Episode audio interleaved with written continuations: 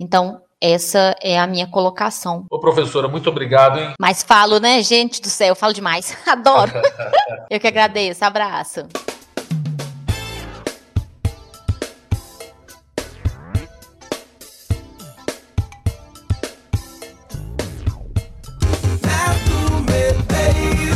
Muito bem! E aí, beleza? Como é que você tá, minha querida, meu querido? Começando por aqui mais uma edição do seu, do meu, do nosso Extensão Entrevista. Extensão Entrevista. É bacana demais. Toda quarta-feira, meio de semana, você já sabe, aqui pela sua Rádio Mais e FMG, o IF muito mais perto de você, 8 da manhã e 8 da noite tem o nosso programinha Extensão Entrevista, a primeira exibição, óbvio, às 8 da manhã, e a reapresentação é a reescuta para você às 8 da noite, beleza? Toda semana, um convidado especial na Rádio Mais e FMG. Hoje eu estou tendo a honra e o prazer de receber a professora efetiva do Instituto Federal das Minas Gerais do campus Bambuí, onde ela leciona a disciplina Química 3, ensino médio integrado, é, para os terceiros anos, né? Supervisora do Serviço de Educação e Extensão, uh, setor pertencente à diretoria de extensão do campus, responsável também pelo suporte aos grupos e núcleos de estudos, empresas júniores, coletivos e cursos FIC também. É, parte, faz parte né, do colegiado do curso de licenciatura em, em Ciências Biológicas e da comissão de atividades complementares do mesmo curso. Estuda temas como gênero, raça e sexualidade, orientadora também do Núcleo de Estudos em Gênero e Sexualidade, o NESGES, possui projetos de pesquisa e extensão, orientações de monografia nas áreas de educação, inclusão na né, educação social e sustentabilidade ambiental.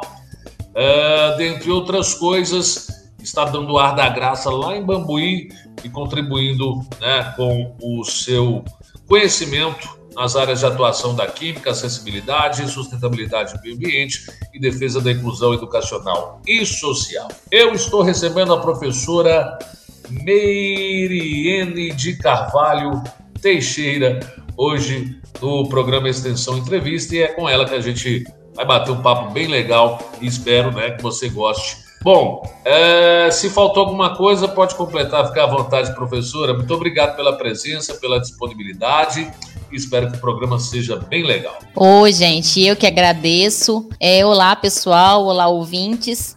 É, depois de uma apresentação gigantesca, né, dessa que o Neto fez, é, eu só tenho a agradecer pelo convite. É muito bom estar aqui com vocês, poder falar um pouquinho sobre as coisas que nós desenvolvemos, né, as, as ações que nós desenvolvemos aqui no campus.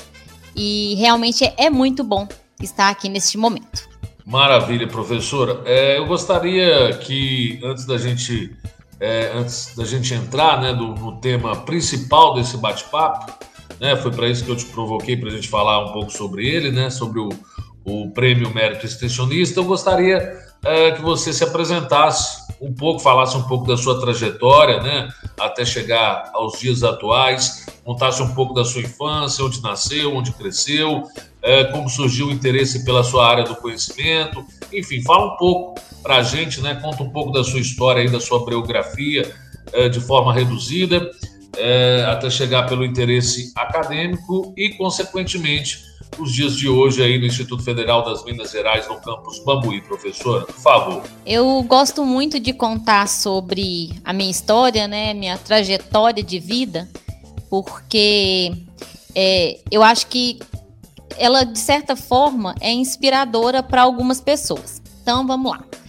É, bem sucintamente, eu nasci em Pedro Leopoldo, uma cidade bem próxima de Belo Horizonte, onde eu fiquei até três anos de idade. A maior parte do tempo da minha vida foi em Divinópolis e depois Lavras. Em Divinópolis eu fiquei é, estudando o ensino fundamental, médio, e depois, é, com, com muita, muita luta, né, com muita força, eu passei para a universidade em Lavras. Mas contando um pouquinho sobre minha, minha trajetória, né, a minha passagem por Divinópolis, que foi o maior período aí, né, de 3, 3 4 anos até mais ou menos aos meus 20, 20 21, é, eu estudei em escolas estaduais, nós viemos de uma família é, bastante carente, era praticamente eu e minha mãe. Então a minha mãe, aí, né, a questão de Divinópolis vem daí, porque minha mãe ela, ela é costureira e Divinópolis, né, o, o, o polo da costura, das confecções. Então ali ela conseguiu tirar o nosso sustento, né? Eu, tenho um, um, irmão, mas ele é bem mais velho que eu, então não, não passou grande parte aí com a gente em Divinópolis.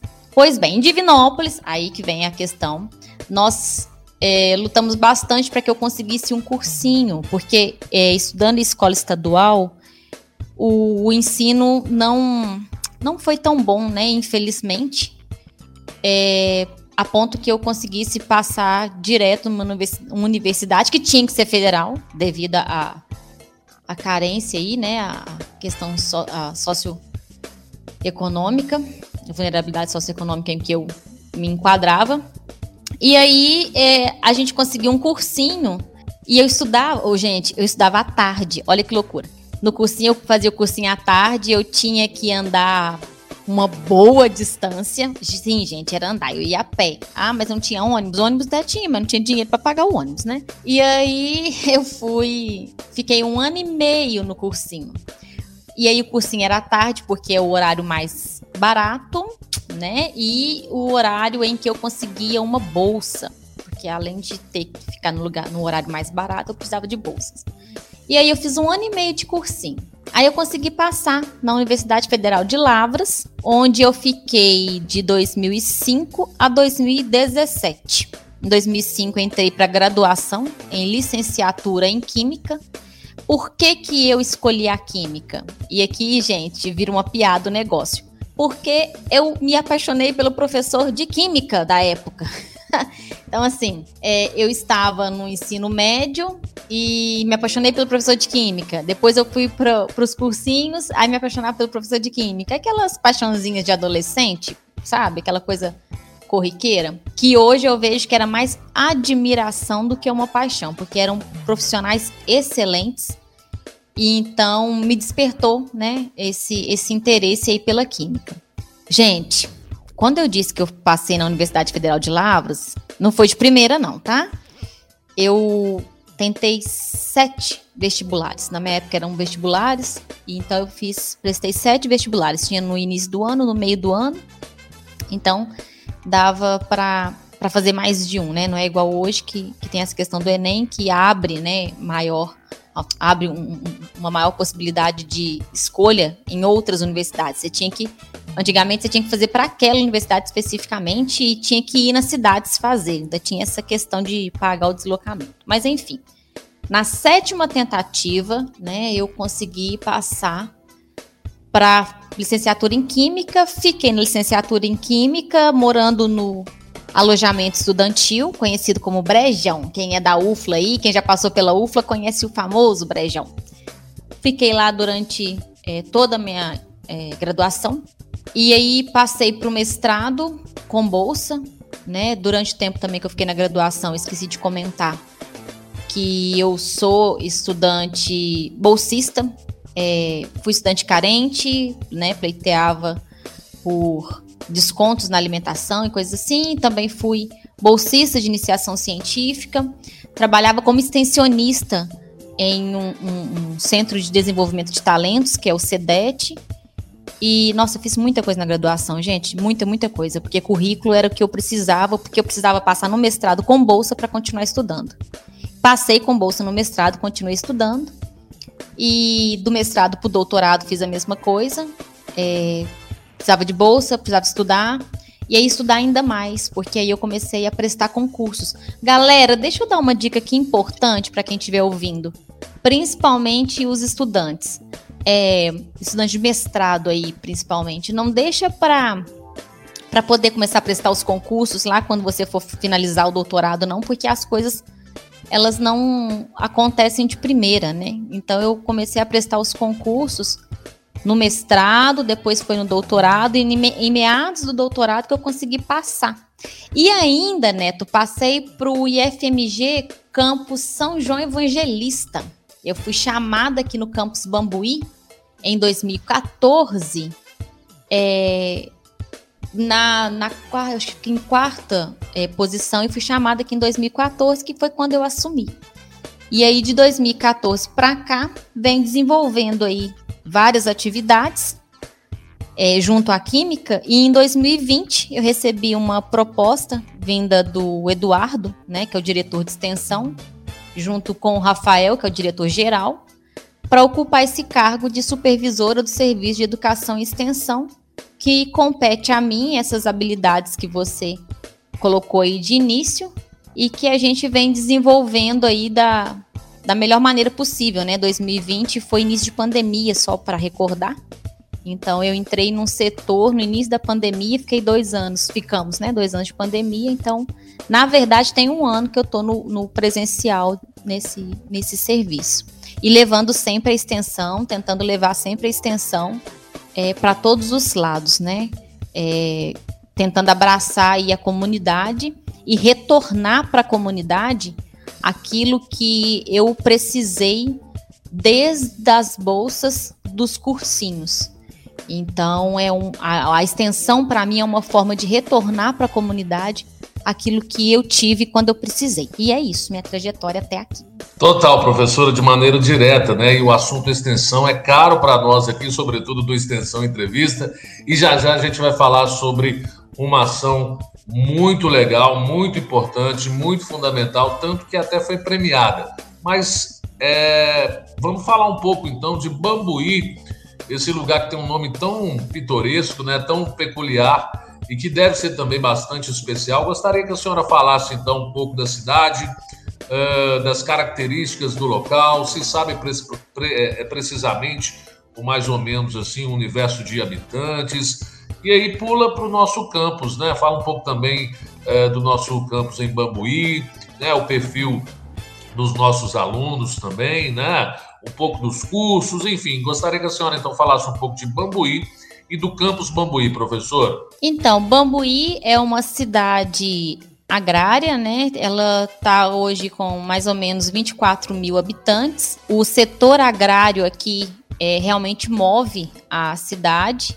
Nós temos até uma usina de bioenergia aqui, né? Fabricando etanol, é, para um bom exemplo, né? Do que move a cidade.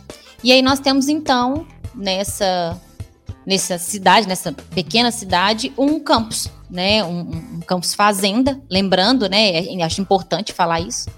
Nosso campus é um campus fazenda. É, ele foi doado aí para a construção do, na época do colégio agrícola. Então, muitas pessoas aqui na cidade ainda conhecem o IFMG Campus Bambuí como colégio agrícola. Esse colégio agrícola começou, iniciou-se aí com, as, a, com a parte de agrárias, né, com a agronomia, que é o carro-chefe hoje. É, e aí, depois da agronomia, é, foram é, vindos outros cursos, como zootecnia, e aí eu estou falando dos cursos superiores, né? Como zootecnia, aí abriu-se engenharia de alimentos, aí começa nas engenharias, engenharia de alimentos, engenharia da computação, temos também as licenciaturas, a licenciatura em biologia, licenciatura em física. O último curso aqui é, que se abriu foi o curso de licenciatura em educação física, é o curso mais novo que nós temos. Além destes, a gente também conta é, com os cursos, deixa eu lembrar, ah, da, da, acho que zootecnia, não sei se eu disse, mas se eu não tiver dito, eu repito aqui. E nós temos então os cursos, cursos técnicos, né? De agronomia, ó, é, técnica agropecuária, técnica informática, técnica de administração. Aí a gente tem o, ainda temos o técnico em manutenção automotiva o técnico em meio ambiente. Dois novos cursos técnicos que abriram este ano foi o de biotecnologia e o curso técnico em eletromecânica. Só voltando nos cursos é, superiores, né? Vai, um vai lá, vem cá, vai lá, vem cá, mas a memória da gente é assim, trabalha com indo e vindo. Nós temos também os cursos de engenharia de produção, os cursos superiores, né? E o nosso curso de medicina veterinária. É, inclusive, né? Abro um parênteses que o curso de medicina veterinária proporcionou a gente a construção da clínica veterinária, né, do hospital veterinário, mas a gente tem que falar clínica veterinária. Ainda essa clínica veterinária, ela vai é, atuar em toda a região de Bambuí. Então vai ser um, um, atuações gratuitas, né? Uma vez que o Instituto Federal ele promove ações gratuitas e isso é importante frisar porque muita gente não sabe que os institutos federais ele veio para promover ações gratuitas no interior. E esse essa clínica veterinária ela ela está para ser finalizada, né, para ser uh, uh, para iniciar suas, suas, suas, seus trabalhos em meados de julho, julho para frente, né? Então aguardamos aí essa, esse, essa clínica veterinária para atuar na cidade, que vai trazer uma grande diferença, e aí que eu acho que é importante, uma grande diferença na visão que nós temos hoje do nosso IFMG Campus Bambuí. O IFMG Campus Bambuí, como eu disse de início, ele é bastante agrário. Com a chegada do curso de Educação Física e com o curso de Medicina Veterinária, é, essa visão ela começa a a tomar outros, outros, outros rumos, vamos dizer assim. Apesar de termos as licenciaturas em biologia e em física, que são cursos noturnos, né? A licenciatura em educação física também é um curso noturno, mas a gente aproxima um pouquinho mais das, da área de saúde, né? Da saúde humana e da saúde animal, pensando no curso de educação física e de medicina veterinária. É, eu acho que é importante também citar algumas das nossas pós. Nós temos algumas pós-graduações. Então, nós temos uma pós-graduação em sustentabilidade, que ela é semipresencial. E temos outras diversas pós-graduações também, que são semipresenciais e EAD. É, eu não me recordo todos os nomes da pós, mas eu já deixo aqui que podem entrar na, no site né, do IFMG, para vocês olharem, é, consultarem também as nossas pós. E uma pós em especial que eu queria falar sobre ela é a pós-graduação em relações é, para educação étnico-racial. É uma ação tão cara, né? Que é a formação de professores para realmente conduzir as questões étnico-raciais em salas de aula. E quando eu digo professor, na verdade, eu vou substituir aqui a palavra por profissionais da educação, porque não somente os professores podem ter acesso a, a, a essa, essa pós-graduação, que é totalmente EAD, tá, pessoal? E gratuita, lembrando que é gratuita. E, mas como também os secretários, diretores, né, e outras pessoas que fazem parte da, da comunidade acadêmica. E as relações é, étnico-raciais são pontos muito importantes principalmente na época que nós estamos vivendo, uma época que nós estamos vendo tantas injúrias raciais acontecendo, tantos racismos acontecendo. E, então, o nosso campus, ele, é, graças a alguns professores, e aqui eu vou falar o nome do Johnson, que é o que iniciou com essa com esse movimento para a criação dessa pós-graduação, é, esses professores eles viram a necessidade de ter essa pós para realmente lidar com essas situações dentro de sala de aula, que nada mais é, nada mais atual, né, que este momento desses desses infelizes ataques que nós das escolas estamos sofrendo, né, de todos os lados que eu tô falando, tanto ataques físicos mesmo, né, de pessoas é, em discurso de ódio, quanto ataques por falta de verba, igual nós tivemos aí é, até o ano passado. Então, esse é o, um pouco do campus Bambuí, bem um pouco, aqui é, é, é, um campus bem grande mesmo, e um pouco da cidade de Bambuí, onde nós temos esse, esse campus aí maravilhoso. Já, já chamo vocês aqui para conhecer o nosso campus. Nós também temos alguns cursos FIC, então você que não é de Bambuí, que está ouvindo o nosso, a nossa conversa, a nossa entrevista, é, entre em contato com a gente. Às vezes a gente tem algum curso FIC que possa te interessar e a gente levar conhecimento para você, para sua região, para sua empresa, é, enfim, Nós estamos de portas abertas aqui, nós temos cursos FIC EAD, cursos FIC semipresenciais, às vezes você é da região, e o que a gente pretende aí é levar o conhecimento para todos os lugares. Show de bola, professora. É, e sobre esses ataques aí, é, como é que o Campus Bambuí recebeu? Como é que vocês repercutiram?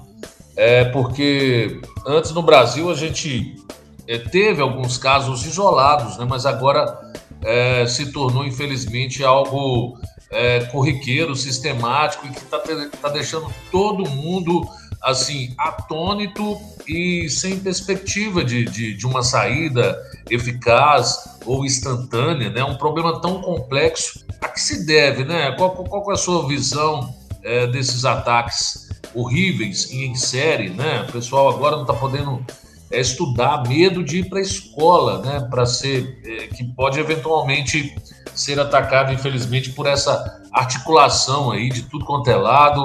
É, enfim, tem alguma solução? Não tem? É a longo prazo? Deveria ter sido é, feita de, de outra forma? É, são os pais que são omissos né, na, na fiscalização, digamos assim, do que os seus filhos estão vendo na internet ou do que estão levando para a escola?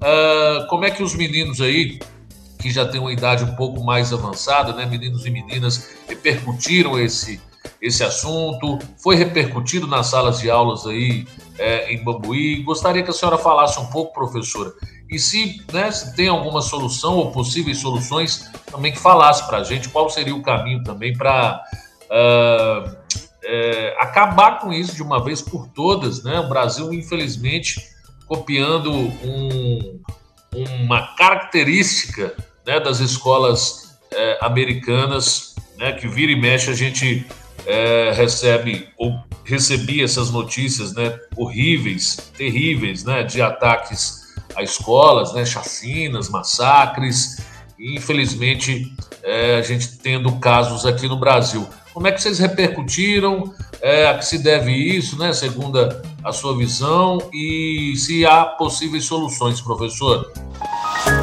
Extensão Entrevista. Toda semana, um convidado especial na Rádio Mais e FMG. Extensão Entrevista.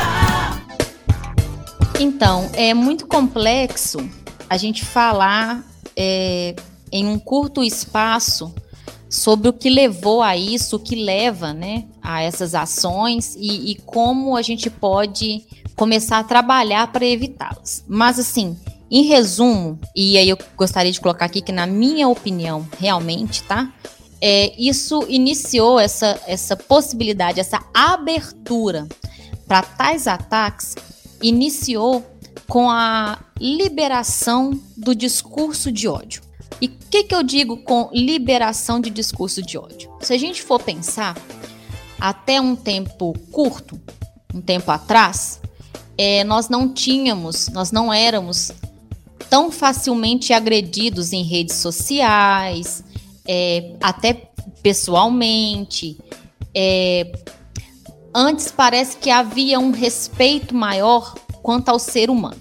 E aqui eu estou dizendo respeito maior, eu não estou levando em consideração nem casos racistas e nem casos LGBTQIAP mais fóbicos, nem casos machistas, eu não estou levando em consideração esses casos, porque esses casos sempre existiram e agora eles estão vindo à tona porque as pessoas estão conseguindo verbalizar sobre.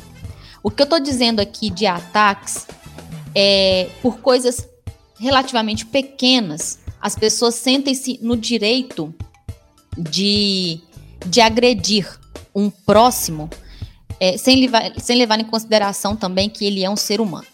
E essa agressão ela veio é, uma agressão física, né, gerando, levando até a morte, e, e também é, ataques aos filhos, que é aí que eu, que eu acho que é o pior.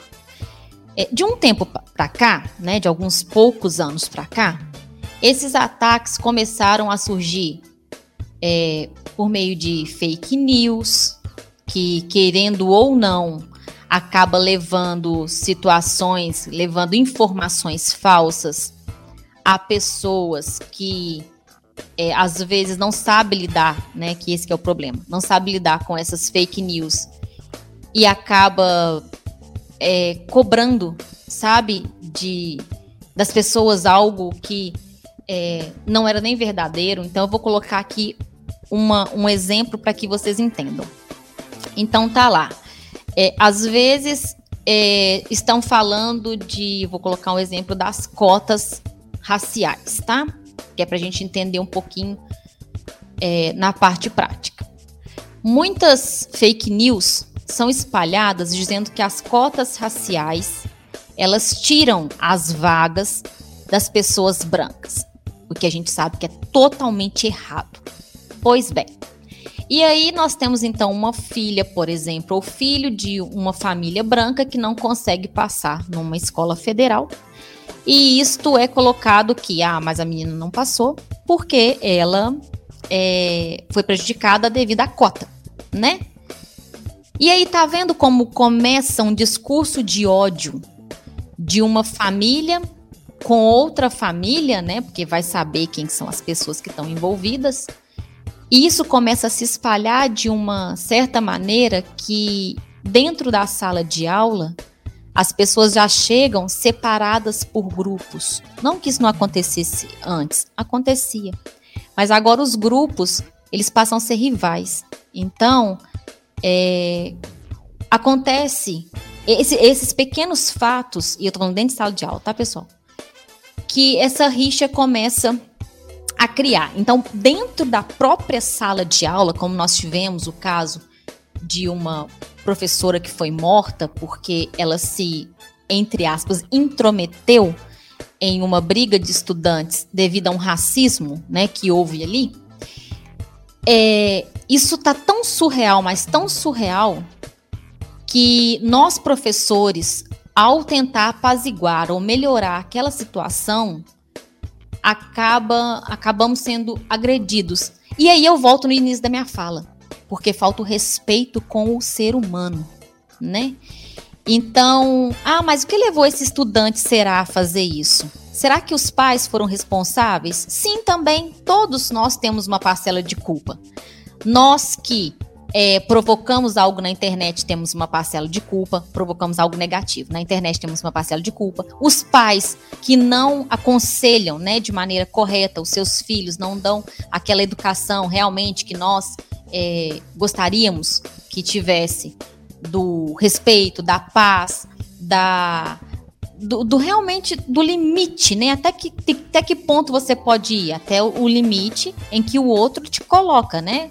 O respeito vai até o, o, o, o, momento que você já não pode mais agredir a outra pessoa. Então, até que ponto que os pais também não estão tomando conta disso? Até que ponto que essa correria do nosso dia a dia não está tomando a, a nossa educação que os pais deveriam dar aos seus filhos, não estão delegando para uma internet é, dar essa educação para seus filhos? Até que ponto que os pais estão olhando as mochilas dos seus filhos para verem o que esses estudantes estão levando para a escola? Até que ponto que, seus, que os pais não são é, os responsáveis pela morte da professora é, quando ele diz que dentro de casa que talvez os, os negros né, fosse o problema, porque ele está ensinando o racismo para o seu filho que vai descontar no colega lá na frente.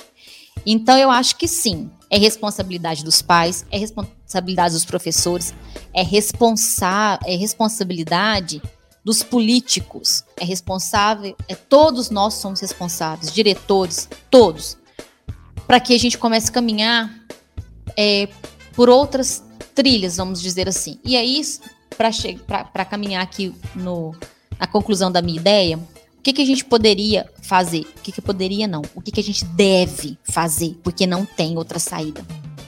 É, o IFMG, particularmente, ele fez uma parceria com a polícia, né? Assim como as outras escolas fez também, escolas estaduais, é, privadas, né? E as federais. Essa parceria traz a polícia para dentro do campus. Tudo bem, eu concordo que realmente isso possa é, segurar um pouco. Mas eu acho que a, a gente tem que começar as ações, é, tentar educar as pessoas que eu costumo chamar de comunidade acadêmica, dentro e fora da escola. A comunidade acadêmica fora da escola seria os pais que estão diretamente ligados aos filhos, que é da comunidade acadêmica.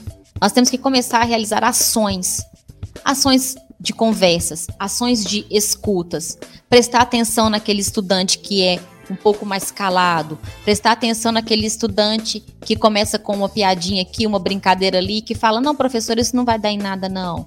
Eu sei que a gente já vem fazendo isso, mas agora o trabalho tem que ser redobrado, porque realmente a situação está ficando muito complicada, os estudantes estão com medo. Aqui no campus Bambuí, os estudantes não têm tão medo, tanto medo, porque o campus é muito grande e eles até entre aspas brincam, tá? que se entrar ali algum atirador, ele vai conseguir chegar somente até a primeira sala, porque o, a, as outras salas são mais dispersas. Mas assim, se fala, né? Se discute sobre. E aí é o nosso papel de é, tentar conversar com eles. E o porquê esse atirador chegaria aqui? Será que esse atirador não foi, de repente, uma pessoa que sofreu bullying, talvez, é, nas escolas e que ninguém olhou para ele?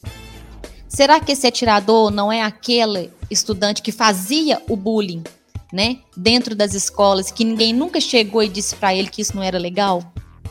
Será que nós estamos realmente formando seres humanos dentro de sala de aula ou nós estamos formando somente profissionais? E aí fica uma pergunta para vocês que estão nos ouvindo. Vocês professores, né? Vocês docentes, vocês gestores, nós estamos formando somente profissionais ou nós estamos também formando seres humanos? Porque a gente precisa formar seres humanos, seres humanos capazes de falar sobre racismos, injúrias, LGBTQIAP+, fobias, é, misogenias, capazes de falar sobre isso e, e realmente é, explicar o quão isso é prejudicial para todos, todas e todos. Então, essa é a minha colocação perante esse momento, vou falar, ridículo que nós estamos vivendo e que isso começou de poucos anos para trás, para cá.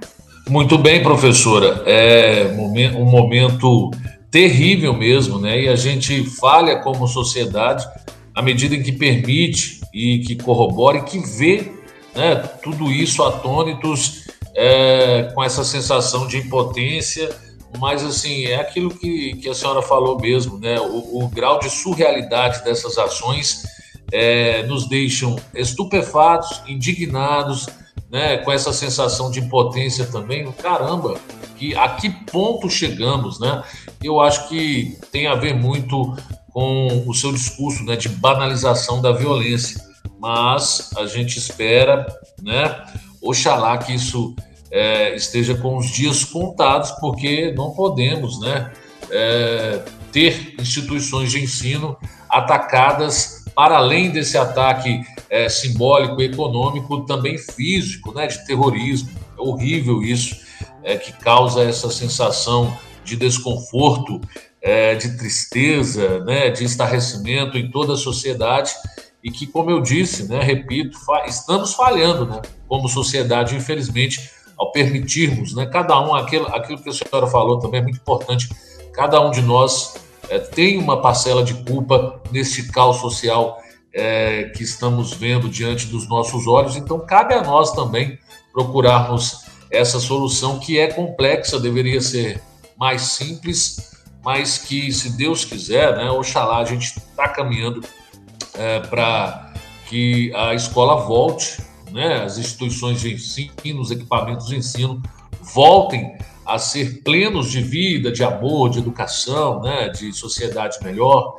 E se Deus quiser, a gente vai ter uma sociedade mais plena e mais educada, né? Se Deus quiser, a gente está caminhando para isso. Várias ações contribuem, né, para o espaço educacional pleno, como as ações extensionistas eu gostaria então, para encerrar o nosso bate-papo, professora, que a senhora falasse das iniciativas extensionistas que existem por aí no campus Bambuí, sobretudo em especial de uma ação que foi inclusive premiada pelo mérito extensionista do ano passado, que é a ação Menstrua Ação, projeto Lugar de Mulher é onde ela quiser, que a senhora coordena. Eu acredito que tenha a ver um pouco né, sobre a chamada pobreza menstrual. Enfim, conte um pouco para a gente das ações extensionistas do campus Bambuí e, de forma especial, desta ação muito bonita e fundamental, a ação Menstruação, Projeto Lugar de Mulher, é onde ela quiser, professora. Então, e, e aí você disse, Neto, bem uma parte bem interessante que é realmente as ações de extensão, elas podem sim é, colaborar com este momento que nós estamos, é, no fato, na, na questão de minimizar esse discurso de ódio. E por que, que eu acho que a extensão é, consegue se encaixar tão bem nisso? É, nós, dentro dos, dos institutos federais, nós temos essa possibilidade de levar até a comunidade externa o conhecimento e, ao mesmo tempo, receber dessa comunidade externa o conhecimento que eles possuem. Porque a extensão é uma troca de conhecimentos. Então, extensão não é somente um estudante sair do IF achando que sabe tudo e querer ensinar um produtor como faz. Não, isso não é extensão. Isso aí é simplesmente uma imposição de sabedoria, né? Uma imposição de é, do que ele aprendeu. A extensão é realmente esse diálogo. A extensão é construída a partir de dois lados, que vai ter um objetivo em comum, que é melhorar é, o que se está discutindo. Então, olha que interessante. As ações extensionistas, é, elas têm que trabalhar com os dois lados, que neste momento está sendo é, o, o, auge dessa, dessas, desses ataques. Por quê? Nós temos os, as instituições de ensino que estão sendo atacadas por pessoas da sociedade. Olha que, que, que grau que chega esse essa ligação. Então, se as, se as instituições de ensino começarem a atuar mais, essa é a minha visão, começarem a atuar mais na comunidade, talvez, e aí bem talvez, essas pessoas que tenham um olhar distorcido sobre as instituições de ensino, que dizem que essas tais instituições de ensino estão ensinando coisas que não deveria né, para os estudantes, ou sabe-se lá o que passa na cabeça dessas pessoas, talvez esses, projetos, né, essas extensões, essas ações extensionistas, elas consigam alcançar essas pessoas com, com tais pensamentos e, e mude a visão. E eu costumo ainda colocar que se a gente muda a, a, a visão de uma pessoa e essa pessoa mudar a visão de mais uma, a gente consegue alcançar uma comunidade inteira. Então, o que, que eu estou querendo trazer aqui antes de entrar propriamente na questão do projeto que, que nós vamos falar sobre o projeto menstruação? É que as ações extensionistas são as únicas ações capazes de colocar num mesmo ambiente a comunidade acadêmica e a comunidade é, da cidade, né? A comunidade bambuiense, no meu caso. Então, a ação extensionista é a única ação capaz de juntar esses dois públicos. E são públicos que têm objetivos comuns.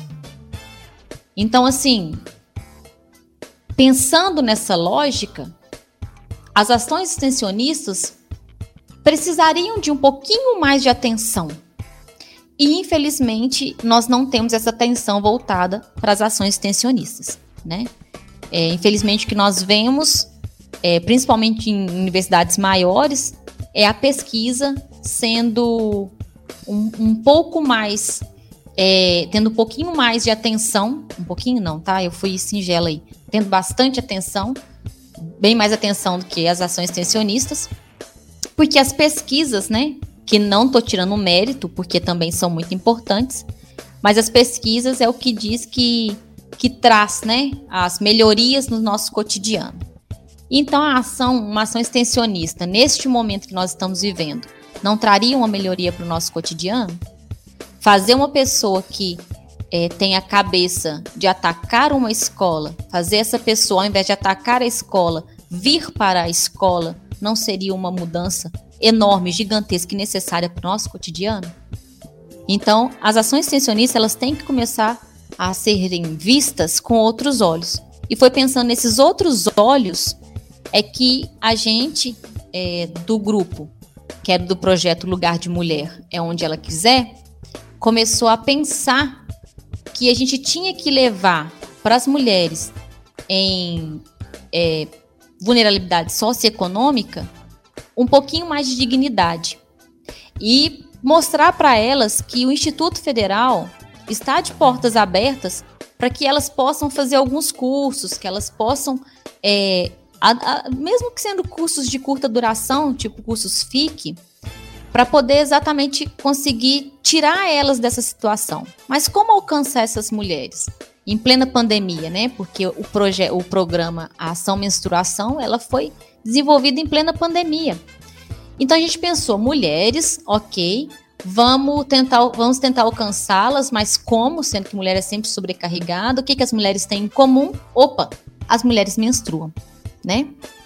Então a gente tentou alcançar as mulheres com essas doações de absorventes, porque a gente conseguiria chegar em um ponto comum. E isso nós fizemos. Então, nós começamos a arrecadar absorventes perante a comunidade. Então, nós, nós do campus Bambuí estávamos junto com a comunidade, arrecadando absorventes para é, levar para a própria comunidade. E junto a esses absorventes que foram colocados em cestas básicas, nós conseguimos atender em média 116 mulheres durante oito meses. 116 mulheres por mês, tá, pessoal? Durante oito meses é, com doações de absorventes, com doações de dinheiro que a gente revertia em absorventes. E esses absorventes levavam um bilhetinho, sabe, dizendo que essa mulher é, ela ela estava sendo acolhida, que a gente sabia é, pelos problemas que todas nós passamos. deixávamos um, um, um, o contato né, do Instagram, nós sabíamos que esses absorventes estavam chegando para mulheres que nem sabiam mexer, nem sabem mexer na internet mas foi um, um jeito, às vezes, dela pedir ajuda para alguém, para entrar no Instagram e conversar com a gente. Então, nós também fizemos esse trabalho social de abrir né, o nosso projeto Lugar de Mulher para acolhimento dessas mulheres e tentar melhorar a situação em que elas vivem. Então, quando a gente fala no projeto Menstruação, não é somente a ação de levar um absorvente.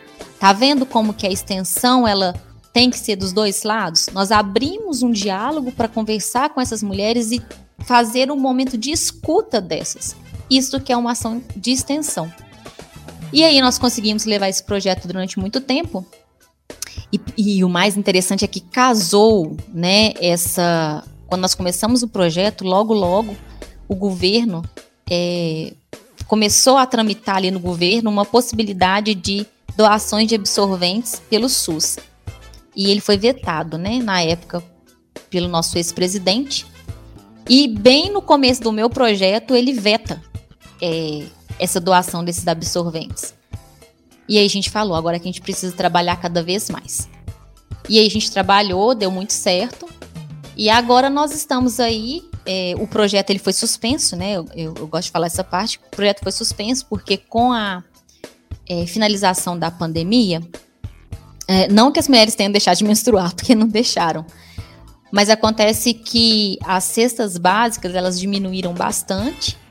E, e aí os absorventes que nós ainda conseguimos de projetos extensionistas do campus mesmo, né? Por meio de dinheiro vindo para custeio, nós compramos os absorventes e começamos a colocar. Então, o projeto, a ação menstruação, ela suspendeu nas suas atividades recolhimento de, de, de absorventes, mas não no fato de entregar absorventes. Então, nós ainda entregamos absorventes, colocamos bem menos, porque não, não há mais essa necessidade, porque as pessoas que ganhavam as cestas básicas, elas conseguiram emprego. E, e aí, daqui para frente, nós temos aí, estamos à, à, à beira, né, dessa, da lei que vai fazer com que as, as, os programas, dos, o programa do SUS, ele forneça absorventes para as mulheres em, em situação de vulnerabilidade socioeconômica. Então, é, acho que daqui para frente, se tudo der certo, e acredito que vai dar, o governo vai assumir essa responsabilidade, mas é, a ação extensionista, quando mais a gente conseguir, é, quando, quando mais a gente precisou, né, de chegar até as mulheres que estavam sozinhas, em casa, em situação, sabe-se lá como, a gente conseguiu chegar, né? E acho que isso foi muito importante. E aí eu queria aproveitar aqui, Neto, que eu não posso ficar com esse mérito sozinha. Nós tínhamos no grupo, na época, mais quatro servidoras. Então, é a Clarice Cesário, a Fernanda, a Nádia Mufato, a Regiane e eu. Nós somos cinco servidoras do campus Bambuí, dentro do, programa, do projeto Lugar de Mulher Onde Ela Quiser. E tínhamos duas é, estudantes. Uma é a Renata, que era bolsista, e a outra é a Letícia, que era voluntária. Então, assim, uma pessoa sozinha não consegue fazer extensão. A extensão precisa de, de uma, de uma rede de pessoas com objetivos afins para ela sair do papel e ir até a comunidade e receber é, elogios e críticas, tá, pessoal? Desta mesma comunidade que a gente ajuda. Então, o projeto Menstruação, ele foi muito importante para a gente. A gente pretende voltar com ele de uma outra forma, que caso né, não, não consigamos é, a, a, que a lei ela seja aprovada rapidamente aí, né, até chegar no SUS, até chegar nos nossos PSFs ou UBS, né? A gente pretende voltar com ela de outra maneira, mas aí a gente não vai depender mais de doações da comunidade e a gente pensa em alcançar outros espaços que seria com diretamente pedindo as, as lojas, né, as empresas aqui da cidade para fornecimento desse é, desse, desse financeiro, né? Fazer esse financiamento. Então, é uma ideia que eu deixo para os demais institutos federais. Caso vocês queiram fazer esse projeto menstruação, vá até alguns parceiros, né? Alguns lojistas, algumas empresas e peçam ali algum apoio, algum financiamento, que qualquer 50 reais que eles já te derem, você já consegue comprar esse absorvente e fazer essa, essa doação. As mulheres com certeza precisam, e lembrando, nós sempre menstruamos e nós temos que quebrar esse tabu. Não não, é, não, não mais faz parte do nosso cotidiano esconder isso. Né? Isso não deve mais ser uma vergonha, isso deve ser falado. E a partir do momento que isso é falado, a gente vai encontrar soluções para aquelas pessoas que, infelizmente, ainda não têm um absorvente para quando tão, estão menstruadas conseguirem ir para a escola. Que é isso que acontece ainda e essa é a nossa realidade. É isso, né? Muito bem, professora, parabéns pela iniciativa e os demais envolvidos e envolvidas neste projeto fundamental Ação Menstruação, Projeto Lugar de Mulher, é onde ela quiser. Conversamos hoje, no Extensão Entrevista, com a professora Meriene de Carvalho Teixeira, diretamente do campus Bambuí. Em nome do nosso pró-reitor de Extensão, Carlos Bernardes, e de toda a equipe da ProEx, agradeço imensamente a sua presença, professora. Fique à vontade também para voltar na oportunidade que quiser. Eu gostaria então que a senhora deixasse as considerações finais aos nossos ouvintes aqui da Rádio Mais. Professora, muito obrigado. Eu quero agradecer mais uma vez o convite, quero agradecer esse momento de fala, é muito importante. É, eu quero agradecer também às pessoas que me cercam, né, que são pessoas que trabalham, que, que levam a, a, a pauta, né, levantam a bandeira é, sobre falar um pouco mais sobre injúrias raciais, sobre racismo, sobre LGBTQIAP+, fobia, sobre misogenias, os machismos. Então, assim, eu quero agradecer aquelas pessoas que estão ao meu redor, que me sustentam para falar sobre. E eu acho muito importante. E eu deixo aqui um pensamento, né, um questionamento, algo para que quem está nos ouvindo possa finalizar esse, esse momento pensando: você, amanhã, né? Qual seria uma ação desenvolvida ao longo do seu dia uma ação é, que poderia melhorar a vida do próximo. E o que, que eu digo esse próximo? Esse próximo não é só, somente a sua família. Que ação você pode fazer, por exemplo, no seu trabalho que pode melhorar a vida de quem está ali na mesma sala que você? Nós temos que parar de julgar o que os outros, como os outros estão agindo e começar o processo de escuta. Então, eu queria deixar essa reflexão, é essa a palavra certa. Essa reflexão. Amanhã, qual vai ser a sua ação para ajudar o seu próximo? Então, com essa reflexão, eu termino aqui. Agradeço mais uma vez. E esse momento aqui foi um momento muito especial, porque o momento que nós estamos passando não é um momento fácil. Mas logo, logo, quem estiver nos ouvindo daqui uns dois, três meses, a gente já vai poder falar que, ufa, saímos de mais um problema.